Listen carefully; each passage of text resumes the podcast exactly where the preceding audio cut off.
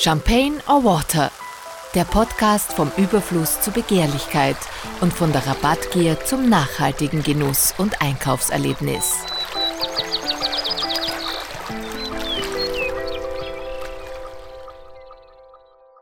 Hallo, ich sitze hier mit Dr. Bernd Hufnagel, Neurobiologe, Bestsellerautor, Keynote-Speaker und mein Gesprächspartner heute in der dritten Folge. Wir haben das letzte Mal über Ansteckungen gesprochen, über Suchtgefahr in der Digitalisierung, über Ängste, über Effizienz, Nichtziele. Und äh, wo ich auch sehr feinfühlig geworden bin in der letzten Zeit, ist, dass der positive Aspekt oder der Side-Effekt dieser äh, Zäsur, Corona-Krise, dass Menschen durch das Abstandhalten, also durch das physische Abstandhalten, mehr zugehört haben, sich bemüht haben, eine andere Wortwahl zu finden.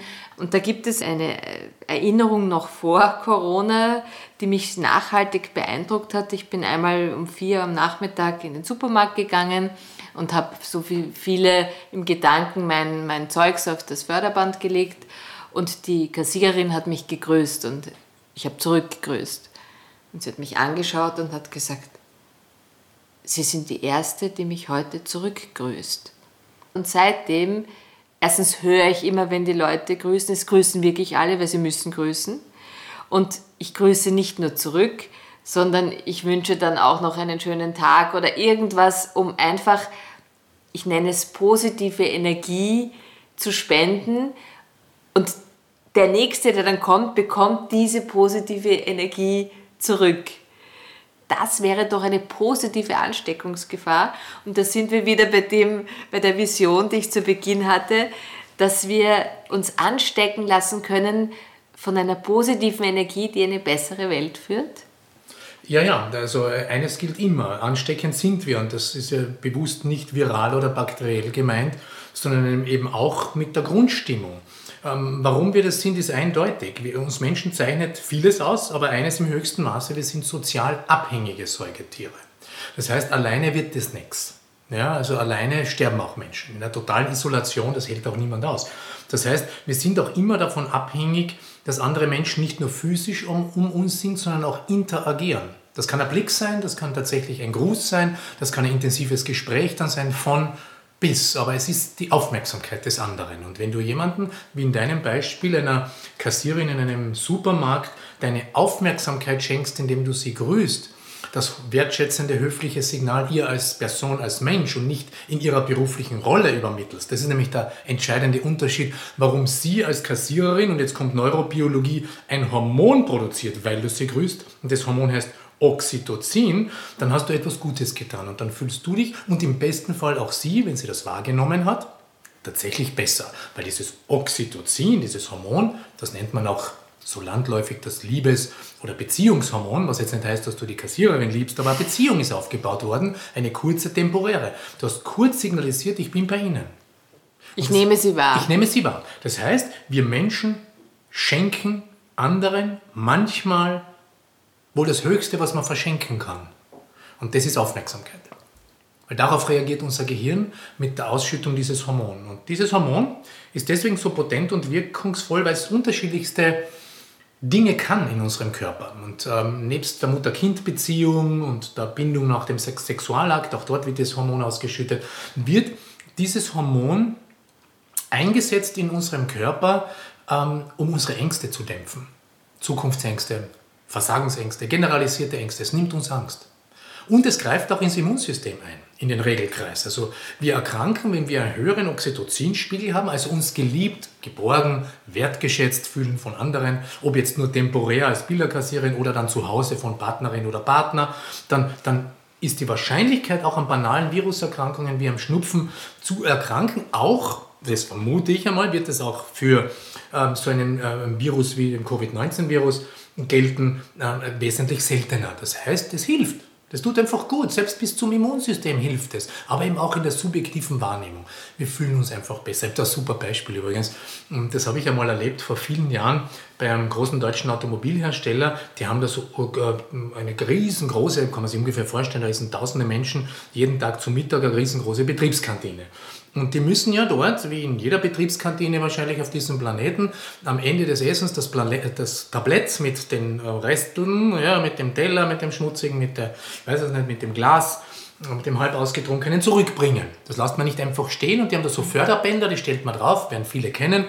Ähm, und da stehen aber auch Damen, die dann dafür verantwortlich sind dass das Glas umgelegt worden ist, die Serviette extra weggeworfen worden ist. Also die Regeln, die man vorher vereinbart hat, schriftlich überall affichiert hat, eingehalten werden. Und dort gibt es eine Dame, eine Asiatin ist das, bei diesem speziellen deutschen Automobilhersteller, bei der stellen sich alle an.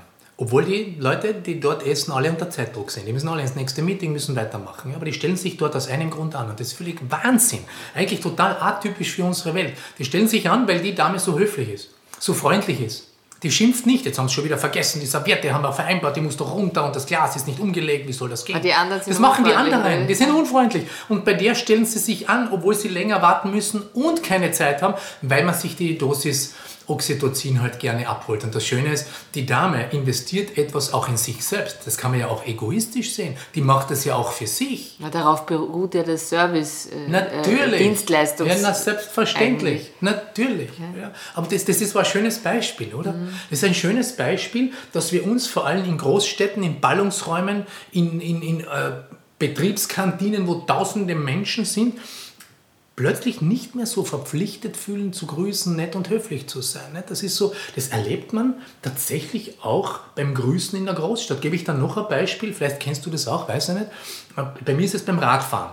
In der Stadt grüßt sich kaum ein Radfahrer. Nicht? Da gibt es hunderte Radfahrer. Wenn ich die alle grüße, dann komme ich aus dem Grüßen nicht mehr raus. Man hat es sich abgewöhnt. Es gibt einfach zu viele Menschen. Dann fahre ich mit meinem Fahrrad in den Wienerwald über die Stadtgrenze und plötzlich grüßen mich dieselben Wiener, die mich in der Stadt nicht grüßen, in Niederösterreich. Geringere Radfahrerdichte, trifft man sich seltener. Hallo, Servus, Grüß Gott, guten Tag. Plötzlich grüßt man sich.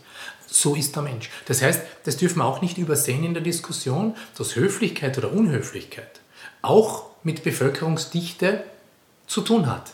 Das heißt, es ist nicht nur Unachtsamkeit, das ist es auch. Aber die entsteht halt auch durch, das, durch die Häufigkeit des Auftretens. Jetzt in meinem Beispiel der Radfahrer. Also das muss man so ein bisschen relativieren. Das heißt, ähm, äh, um es am Punkt zu bringen, wir sind sozial abhängig. Und jemandem etwas Gutes zu tun, ist sogar egoistisch. Ich tue es auch für mich. Und das Gute tun bedeutet tatsächlich ja weniger Zukunfts- und Versagensängste und ein stabileres Immunsystem. Das ist die Antwort so ein bisschen aus der Medizin. Und Aber dieses Hormon, ist das, ist das egal, ob man jemanden berührt oder nur verbal berührt? Nein, ich weiß jetzt nicht, was du mit egal meinst. In jedem Fall wird es in beiden Fällen ausgeschüttet, nur nicht gleich intensiv. Ach so. Natürlich ist es bei echter körperlicher Berührung intensiver. Aber es gibt ja auch Situationen, wo jemand in der Lage ist, dadurch, dass er durch, ich weiß es nicht, durch, durch eine Geschichte so andere, die Zuhörer in dem Fall berührt, dass die nicht nur zuhören und ihre Aufmerksamkeit dorthin richten, sondern dass tatsächlich auch diese Hormone der Beziehung ausgeschüttet werden. Nicht Charismatiker können das. Die machen andere abhängig von einem, auch über diese Hormone.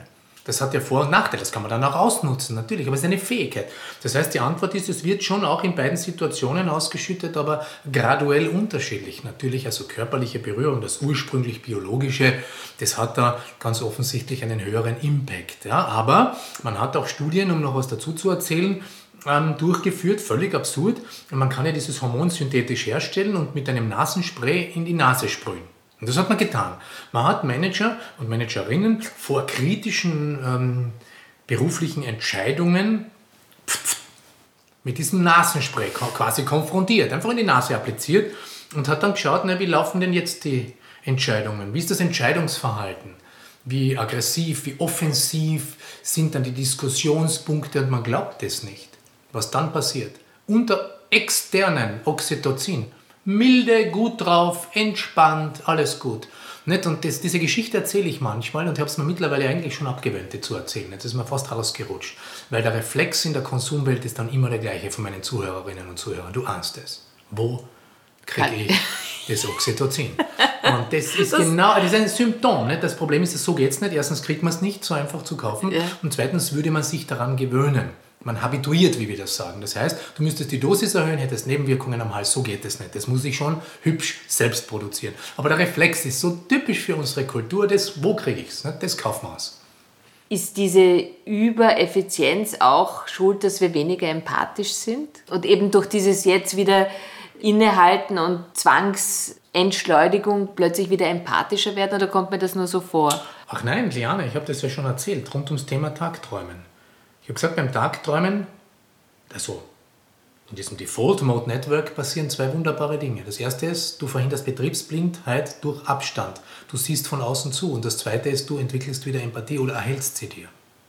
Das heißt, wir brauchen Abstand. Das bedeutet, umgekehrt formuliert, habe ich denn nicht, bin ich gehetzt und gestresst, bin ich in meinem To-Do-Listen-Abhakmodus, wie ich, wie ich das seit Jahren nenne, ja, dann wird eines höchstwahrscheinlich passieren, dass ich immer weniger spüre, was andere spüre. Insofern ist selbstverständlich. Genau das ist ja das Problem auch dieser ständigen äh, Druckkultur dieser Angstkultur, auch in Schulen rund ums Thema Lernen, dass man dann egoistisch wird. Und das ist doch das, was mir so viele Menschen auch vom Arbeitsplatz berichten, dass die Kultur nicht nur mehr Richtung Erfolgskultur sich gewandelt hat, sondern auch zu einer Angstkultur geworden ist. Zu einer egoistischen Ich- und mein To-Do-Kultur. Wie ist es anders erklärbar? Das ist ein Beispiel, das du schon eingebracht hast, dass wir E-Mails schreiben und sofort hinterher telefonieren. Und sagen, ich habe da E-Mail geschrieben, hast du schon gelesen? Fünf Minuten später. Mir hat unlängst jemand erzählt, ich habe es kaum glauben können, aber ich nehme mal an, da hat mir keiner einen, einen Scherz erzählt. Der hat erzählt, bei Ihnen kommt es jetzt mittlerweile vor in Ihrem Unternehmen, ähm, dass Menschen E-Mails schreiben und während sie schreiben anrufen und sagen, du, ich schreibe dir gerade ein E-Mail. ja, Jetzt wird es ja immer das absurder. Das muss man sich ja vorstellen. Das ist ja psychopathologisch auffällig. Da hätte man ja noch vor 20 Jahren diesen Menschen Tabletten verschrieben zur Beruhigung. Weil das Gleiche vor 20 Jahren hätte bedeutet, also ohne diese digitalen Möglichkeiten, einen Brief zu schreiben, ihn in einen gelben Postkasten zu werfen, ins Auto zu springen, zum potenziellen Empfänger zu rasen, dort anzuläuten und zu sagen, du, ich habe da einen Brief geschrieben, wenn du den kriegst, lies ihn gleich. Die Leute hätten, die, wir hätten diese Menschen sofort therapiert. Heute macht das jeder. Heute ist man ein Netzwerker, nicht? hat der Klaus Eckel gesagt, das habe ich mal unlängst gehört. Das habe ich gut gefunden. Das übernehme ich. Heute ist man ein Netzwerker. Die anderen Geschichten erzähle ich schon seit 15 Jahren. Genau so, weil es ist absurd, wenn man Menschen beobachtet, es ist verrückt. Oder, aber uns fällt diese Verrücktheit an unserem eigenen Verhalten nicht auf. Deswegen brauchen wir den Abstand übers Tagträumen. Nur dann kann ich sagen, jetzt machen wir eine Kurskorrektur. Jetzt will ich eines sein, ein Vorbild. Jetzt will ich, wenn ich selber ausprobiert habe und diesen Mehrwert spüre, ob es eine Pandemie war oder einfach nur eine Erkenntnis, weil ich mir denke, ich will so nicht mehr, ich will so nicht mehr. Es gibt ja auch Menschen, die dann in eine Therapie gehen, in eine Coaching gehen, was auch immer machen und dadurch irgendwie diese Betriebsblindheit verloren haben, wenn man ihnen die Augen geöffnet hat. Dann könnte man ja dann im nächsten Schritt durchaus sagen, okay, jetzt erzähle ich es zumindest Partnerin, Partner, meinen Kindern, meinen Freunden und erzähle es denen. Sag, schau, ich habe es bemerkt, vielleicht hast du bei mir das jetzt auch schon bemerkt, dass ich mich verändert habe. Weißt du was, ich könnte dir den Tipp geben, probier es doch einmal aus. Und dann müssten wir uns doch die Frage stellen, warum gelingt es so wenigen Menschen? Nicht? Was ist abhängig davon, dass das zu einem Massenphänomen wird? Das wünschen wir uns doch beide. Wenn ich dir so mit deinen Fragen zuhöre, dann höre ich ja sowas raus. Jetzt will ich nicht sagen naiv, aber ich würde jetzt so sagen, es ist doch das, das dass man viele damit ansteckt. Also in einem kleinen Dunstkreis funktioniert es. Und das macht mich natürlich extrem glücklich, weil ich dann schon vor einem Jahr gesehen habe, wie viel Einfluss jeder Einzelne haben könnte. Und wenn die Krise für etwas gut ist, dass jeder Einzelne, das Tun und Handeln jedes Einzelnen zählt und auf das große Ganze einzahlt. Und deswegen noch einmal diese Erinnerung an die Kassiererin. Ich habe da noch ein Beispiel, das mich wirklich nachhaltig insofern verändert hat, weil ich Mut gefasst habe, überraschende Dinge Menschen mitzuteilen und was dann passiert. Ich bin vor Jahren bei meiner Schwester, die hat in Paris gelebt, in einem Aufzug, in einem Mini-Aufzug hinaufgefahren. In, Frankreich sind die Aufzüge so klein in Paris, dass du gezwungen bist, den Menschen, der mit dir den Aufzug teilt, auch irgendwie anzuschauen. Und der Mann hatte drei kleine Maiglöckchensträußchen in der Hand. Und ich habe einfach gelächelt, weil ich mir gedacht habe, hm, netter Mann bringt seiner Frau, Kinder, Tante, Maiklöckchen mit. Und der steckt mir plötzlich die eine, das eine Sträußchen in die Hand und sagt Bonjourné. Und ich war völlig irritiert und er hat gemerkt, dass ich irritiert war. Und dann hat er gemeint, nein, nein, also keine Angst, er hat sich jetzt nicht in mich verliebt, er will mich auch nicht heiraten. man macht das in Frankreich so, dass man am 1. Mai einfach so fremden Leuten Maiglöckchen schenkt. Und jetzt, wenn ich noch dran denke, spüre ich diese positive Energie und wie wahnsinnig ich mich gefreut habe drüber. Und seitdem mache ich das jedes Jahr, dass ich irgendjemand Fremden Maiglöckchen schenke. Und das Gleiche habe ich heuer zu Ostern gemacht, als noch die Shutdown-Phase war. Ich bin spazieren gegangen im 18. Bezirk, also in der Großstadt, trotz allem, und habe jeden, der mir entgegengekommen ist, frohe Ostern gewünscht. Und das war so unglaublich. Die Leute haben gelacht und frohe Ostern und dann haben sie die nächsten frohe Ostern gewünscht und das war ansteckend. Und ja, das ist vielleicht naiv, aber im Kleinen kann es funktionieren. Ich lasse mir das auch nicht mehr nehmen. Kann man da jetzt sagen, vielleicht, weil die Klimakrise bevor Covid war, war Greta alltäglich in den Medien, jetzt hören wir gar nichts mehr davon. Trotzdem weiß ich auch vom Ökologieinstitut, dass da jetzt viel geht in die Richtung, also Mehrweg, Flaschen, Gesetze und so weiter, weil die Leute doch aufmerksamer sind. Können wir da vielleicht ein bisschen die Richtung hintreiben, dass wir sagen, dass am Ende des Tages die Nachhaltigkeit ein, eine andere Aufmerksamkeit bekommt, als nur über Greta zu erfahren, dass wir da vielleicht selber den Unterschied spüren? Du meinst, äh, die Frage, die ich ohnehin aufgeworfen habe, äh, wann wir tatsächlich das Verhalten verändern, oder? Das ist genau. ja die Frage. Genau. Und du hast die Antwort eigentlich in deinen Ausführungen gegeben. Nämlich die Antwort, die die Wissenschaft dazu geben könnte. Wann passiert es? Du hast sie gegeben. Wirklich? Du hast sie gegeben, ja. Es geht, es geht äh, über einen ganz eigenartigen äh, Umweg. Über Maiglöckchen in Paris. Äh, es waren nicht die Maiglöckchen. Übrigens, die wirken deswegen so gut, weil etwas unerwartet Positives passiert. Auch das ist neurowissenschaftlicher bestens durch Daten belegt. Unser Hirn produziert Dopamin als, als, als, als Überraschungshormon, Überraschungsbelohnungshormon, dann besonders stark, wenn etwas unerwartet Positives passiert. Es gibt ja unerwartet Negatives, ja, klarerweise. Schickst du das, dort, dort gibt nichts dafür, ja, also Bestrafung. Aber wenn etwas unerwartet Positives passiert, dann schon. Das sind deine Maiglöckchen. Das habe ich nicht gemeint. Nein, nein, das war was anderes.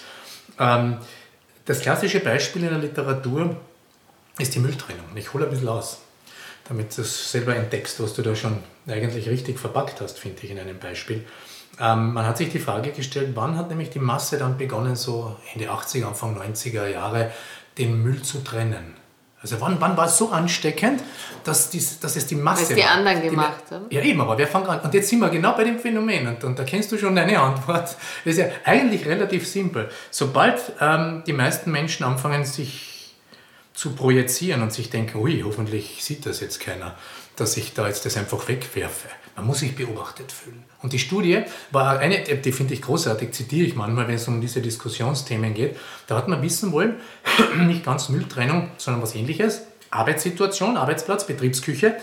Ähm, kann sich jeder jetzt vorstellen, da trinkt jeder oder viele einen Tee, Kaffee meistens. So. Und dann passiert das, was oft passiert. Man stellt seinen, sein, sein, also sein, sein Heferl, irgendwas einfach nur irgendwo hin. Ja? So. Und wer räumt weg? Irgendeiner opfert sich. Meistens ist eine Frau. So einfach ist es und das ist schrecklich. Irgendeiner macht es einfach und ärgert sich ein Leben lang, kriegt ein Magengeschwür vielleicht auch noch, weil man immer der Depp ist. So. Und dann hat man sich überlegt in einer Untersuchung, wie könnte man die Leute dazu bringen, dass das nicht mehr machen. Lassen wir die Betroffene vortreten, lassen wir sie weinen auf der Bühne, damit alle anderen betroffen sind. Bitten wir alle. Nein, das funktioniert alles gar nicht. Nur kurzfristig. Ne? Das ist so covid Hinschreiben funktioniert auch Nix. nicht, weil die Leute Räum's weg. Genau, das lese ich drei Tage, dann sehe ich den Zettel gar nicht mehr. Weil mein Hirn sich daran gewöhnt hat, an den Anblick. Da sehe ich doch nicht mehr, was dort steht. Weißt du, was funktioniert? Man hat, eine, man hat einen Tapezierer eingeladen und hat ihm gesagt, bitte tapezieren Sie dort direkt ähm, zwischen diesen, dieser Spüle und dem Geschirrspüler eine große Fototapete, wo nur eines drauf war. Ein großes Augenpaar. Die Augen eines Menschen. Nur die Augen, nicht der ganze Mensch. Riesengroß. Zwei Augen. Groß fotografiert, der Nasenansatz mehr nicht. Bisschen von der Stirn, nix. Man hat sich beobachtet fühlen können, weil das ist wirklich eigentlich eine brutale Tapete. Und was hat man festgestellt? Genau, so geht es. Wir müssen uns beobachtet fühlen und dann räumen die Leute weg. Das glaubt man nicht. Wir müssen uns beobachtet fühlen. Ich habe jetzt etwas einmal beobachtet, jetzt vielleicht ein, zwei Jahre her, da in Wien am Gürtel, große, große Straße, die Wiener wissen, was das ist, mitten am Gürtel, mehrspurig, ich stehe, eine rote Ampel. An der dritten Position mit meinem Auto. Mittlere Spur. Erste Position, ein Auto kurbelt jemand runter oder mal elektrische Scheibe runter und wirft eine Zigarettenpackung eine leere raus. Jetzt, unlängst? Ja, von der vor ein, zwei Jahren, weiß ich, unlängst, so, aber weil- rezent, ja. Ja. Also schon jetzt nicht in den 70er Jahren, jetzt, ja. Und weißt du, was dann passiert ist? Der aus dem Auto dahinter macht die Türe auf, meine, das ist typisch Wien, könnte man sagen. Schon, geht, geht, steigt aus, geht vor, bückt sich, nimmt die Zigarettenschachtel, klopft an, weil er hat ja die Scheibe wieder geschlossen gehabt, der macht erstaunt auf und der wirft in die Zigarettenpackung rein, geht zurück und steigt wieder ein. Jetzt kann man sagen, sowas nennt man Zivilcourage. Aber Ja. hätte man das in den 70er Jahren gemacht, ich glaube, da hätte man die anderen angestiftet, es auch auszuwerfen. Dann hätte man andere erinnert, ah ja, bei mir ist ja auch noch Müll im Auto. Schmeißt man es raus. Das heißt, äh, die Beobachtung, der soziale Druck, Der soziale Druck. das ist es. Wir müssen so weit kommen, dass sozialer Druck in die richtige Richtung entsteht. Dass man nicht Aber sagt, da ist doch jetzt eine große Chance, oder? das könnte sein. Das könnte sein. Aber das muss aus der eigenen Blase raus und das muss leb- und machbar sein. Das ist ja das Problem an der komplexen Diskussion. Das ist ja nicht so einfach, dass man sagt, ah, isst alle Brokkoli, wenn es teuer ist. Oder, ähm, und das weißt du wie ich, das kostet zum Teil das Doppelte. Ich habe es jetzt unlängst festgestellt, wir haben am Wochenende ein ganzes Huhn gegrillt zu Hause. Und wir haben es natürlich lokal gekauft. Das kostet exakt das Doppelte von dem angeblichen Biohuhn im Supermarkt. Wenn ich es mal bei unserem Bauern in Niederösterreich bestelle. Das Doppelte. Das muss man sich aber leisten können und wollen. Aber gehen wir nochmal zurück auf die, also quasi wegwerfen und sich schämen dafür, kann man auch sagen. Es gibt ganz viele Leute, die trennen Müll, die würden nie eine Plastikflasche einfach in die Natur werfen oder ihre Zigaretten aus dem Auto. Aber wenn jetzt eine Flasche von jemand Fremden wo liegt, heben es die wenigsten auf. Das habe ich auch beobachtet Aber in der Stadt. in der Stadt. Und es gibt jetzt einen neuen Trend, ich weiß nicht, ob du von dem gehört hast. Das heißt irgendwie, ich habe vergessen, wie es heißt, aber jedenfalls, man läuft und man hat Behälter mit und man sammelt den Müll laufend ein. Also das heißt, man macht ein Workout, aber gleichzeitig reinigt man die Wiese, den Wald. Das finde ich ganz toll, weil die meisten sagen, ich habe es ja nicht weggeworfen. Warum soll ich das von jemand Fremden aufheben? Eher, also ich glaube, dass der Trend höher ist. Ich habe da keine Statistik natürlich im Kopf, aber aus der eigenen Beobachtung, und ich komme ja vom Land, ist es noch eher so. Das ist nicht nur das Grüßen, sondern auch diese Verbindlichkeit, ähm, jetzt sage ich mal der Natur gegenüber. Dass man eben nicht nur glaubt, das ist irgendetwas von irgendwem. Ich habe ein schönes Beispiel, und das ist wirklich erst vor zwei Wochen gewesen. Schwiegereltern waren jetzt endlich, nachdem Lockdown zu Ende war, ähm, zu Besuch zu uns. Und mein Schwiegervater, der sehr viel auf den Bergen unterwegs ist, hat mir eine Geschichte von einem, ich glaube, 80-jährigen Kärntner erzählt. Ich komme aus Kärnten, an der, direkt an der italienischen Grenze, der immer in Italien jeden Tag, also eigentlich fast jeden Tag, ich glaube zwischen 200 und 250 Mal pro Jahr nachweislich auf einen bestimmten Berg zu einer Berghütte geht, die ist bewirtschaftet, auf der italienischen Seite. Italienische Hütte. Und der geht da immer denselben Weg. Das ist ein Büßerweg. Ja. Das ist so, das ist so ein, ein katholisches Ritual, da kann man halt raufgehen, das macht er auch. Aber was macht der? Der sammelt alles ein, was irgendwer dort liegen lässt und gibt es oben dem Hüttenwirt und der nimmt es mit der Gondel wieder mit runter und entsorgt das. Und mein Schwiegervater hat mir deswegen die Geschichte erzählt, weil der Mensch ist jetzt geehrt worden, nachdem er das jetzt schon seit 30 Jahren macht. Und zwar von der italienischen Gemeinde. Den, den kennt man ja mittlerweile, das ist der Müllsammler. Ja? Und der macht das aber nicht, weil er, ich weiß es nicht, irgendwann... Aber wird man da nicht irgendwie so, ja, das ist ein Spinner? Ja, schon, aber das ist wie bei dir, wenn du jetzt jeden plötzlich grüßt. Man, dann, dann bist du die Grüßerin, dann kennt man dich. Dann bist du nicht die Liane, die Grüßerin. Ich, ich warne dich. Ja? Das geht ganz schnell und man kann das auch ironisch, zynisch sehen. Was ist die verrückt? Nicht? Das, das ist ja, Achtung, das ist auch eine Gratwanderung und ganz bestimmt. Weil einen Grüßer haben wir im Nachbardorf gehabt, wo ich aufgewachsen bin. Da hat es einen gegeben, der hat alle gegrüßt. Der hat auch der Grüßer geheißen und da haben alle gewusst, der ist nicht ganz sauber. Aber gut, wenn man jemand Fremden frohe Ostern wünscht, ist es ja vielleicht noch. Na, im Kontext der Pandemie war es klar, du warst euphorisch, endlich Genau. draußen, da hat man es richtig, äh, deswegen warne ich ja vor, das ist eine Gratwanderung, bitte, es- du hast verstanden, das war nur Ja, ein ja, ja. kleiner Tipp. Ja. Aber das wäre doch schön, wenn man das, nennen wir es auch vielleicht trendy oder mo modern macht, dass die Leute nicht nur joggen, sondern den Müll nebenbei als neues Workout entdecken. Ja, ja am Everest ist das, ist das ja so. Basiscamp mitnehmen.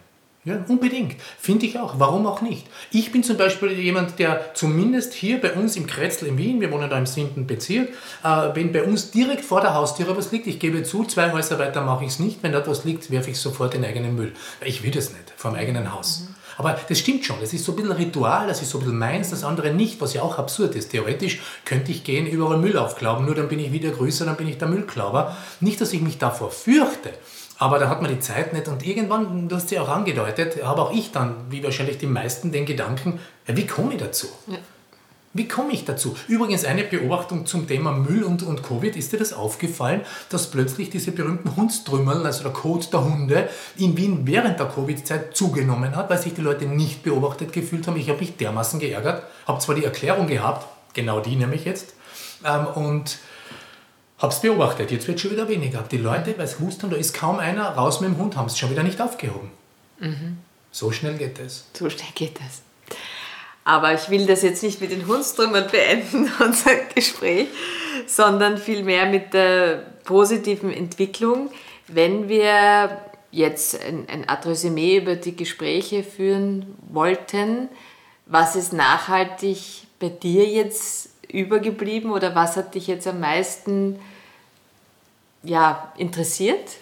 Ja, das ist eine schwierige Frage, weil das ja alles meine Themen betrifft. Und wenn ich da jetzt irgendeines ausnehmen würde, mich interessiert das alles, weil das ja der Zugang ist sozusagen der Neurowissenschaft verstehen zu wollen, wie der Mensch da so tickt und funktioniert. Insofern kann ich nichts Spezielles rausheben. Wenn du mich zwingst, sage ich dir mein momentan gewichtigstes Thema, weil ich glaube, das ist die große Eintrittspforte in menschliche Veränderung generell, ist dieses Tagträumer-Thema, diesen Abstand zu sich und seinen Handlungen zu gewinnen, weil eben nur dann das auffällig wird, wie ich bin, dann kann ich entschleunigen, dann kann ich nicht Ziele definieren, dann kann ich auch das eine oder andere mal mit einer Stopptafel versehen und sagen, jetzt nicht mehr. Also Tagträumen wäre, wenn du mich zwingst, sicher das, das wichtigste Thema.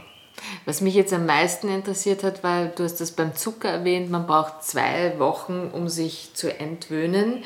Könnte man sagen, circa, äh, oder man beginnt wieder anders zu schmecken.